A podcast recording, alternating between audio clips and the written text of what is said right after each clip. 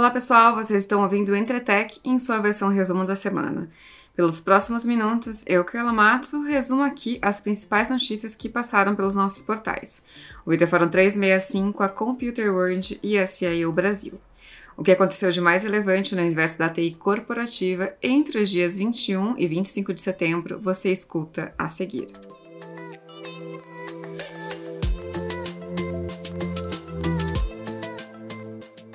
A disputa pela Lynx continua gerando certos desconfortos nos bastidores da tecnologia. A TOTOS informou ao mercado que o time de conselheiros da Lynx optou por não assinar o protocolo e justificação de incorporação apresentado pela companhia no dia 4 de setembro, alegando que a realização desse acordo iria contra a negociação já firmada pela empresa com a Stone Pagamentos.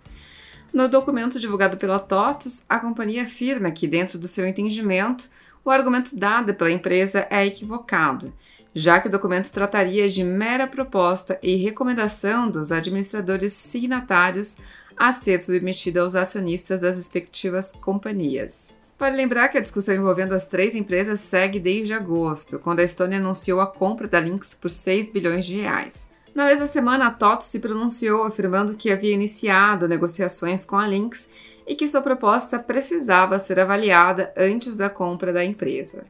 Na visão da Lynx, o que ocorreu foi uma sondagem e não um início formal de negociações. Para definir qual proposta seria mais vantajosa para seus acionistas, a Lynx anunciou neste mês a contratação da assessoria financeira BR Partners, que faria esse papel de mediadora. Porém, de acordo com a TOTS, o processo não estaria ocorrendo com a velocidade necessária a Intel e a Huawei decidiram se aproximar. Um porta-voz da fabricante de chips norte-americana informou nesta semana que a empresa obteve licenças de órgãos dos Estados Unidos para vender produtos à Huawei. A gigante chinesa, desde o dia 15 de setembro, está impedida de fazer negócios diretamente com empresas americanas, já que o governo local a acusa de roubo intelectual e espionagem para o governo chinês.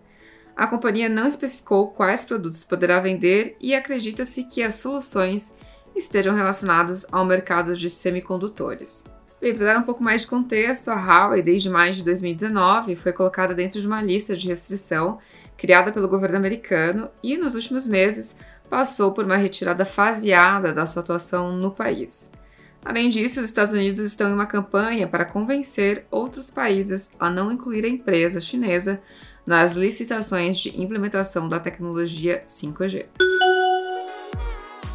Em entrevista com Computer World, o head da área de CRM da RD, Resultados Digitais, Luiz Lourenço revisou as estratégias da companhia com sede em Florianópolis. Quase dois anos após o seu lançamento, a solução de CRM da RD se encontra em uma posição bastante positiva, especialmente quando se pensa no contexto da pandemia. Em menos de um ano, a base total de usuários cresceu 50%, saindo de 60 mil para 90 mil usuários, e o faturamento do produto cresceu nove vezes em comparação a 2018. E a Localweb foi às compras. A companhia anunciou na última quarta-feira, dia 23, a aquisição da Social Miner, companhia que oferece aos e-commerces recursos de interação em tempo real com os visitantes que estão no site. O valor da compra, de acordo com o documento emitido pela Localweb, foi de 22 milhões de reais.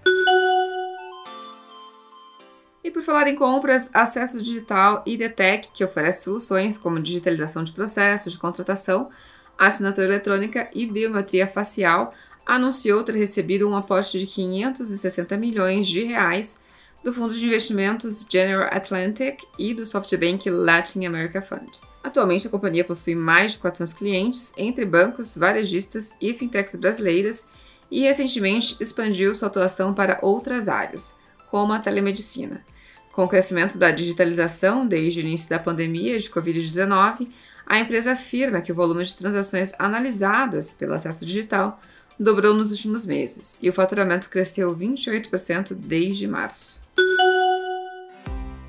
Nesta semana, a Microsoft anunciou novidades para o Microsoft Teams, que busca endereçar o bem-estar dos usuários da plataforma de comunicação e colaboração. Os novos recursos que trazem experiências de mindfulness e meditação foram pensados após a companhia ter investigado as consequências da pandemia e do trabalho remoto para os funcionários. No relatório do Índice de Tendências do Trabalho, ficou evidente para a Microsoft que o isolamento social em meio à pandemia afetou o bem-estar no trabalho em todo o mundo. Ainda de acordo com o um estudo da companhia, 7 em cada 10 pessoas pesquisadas pela Microsoft disseram que a meditação pode ajudar a diminuir o estresse relacionado ao trabalho. Bem, pessoal, vou ficando por aqui. Para ler sobre essas e outras matérias, vocês podem acessar os nossos portais: o IT Fórum 365, a Computer World e a CIO Brasil. Obrigada pela audiência e até a próxima!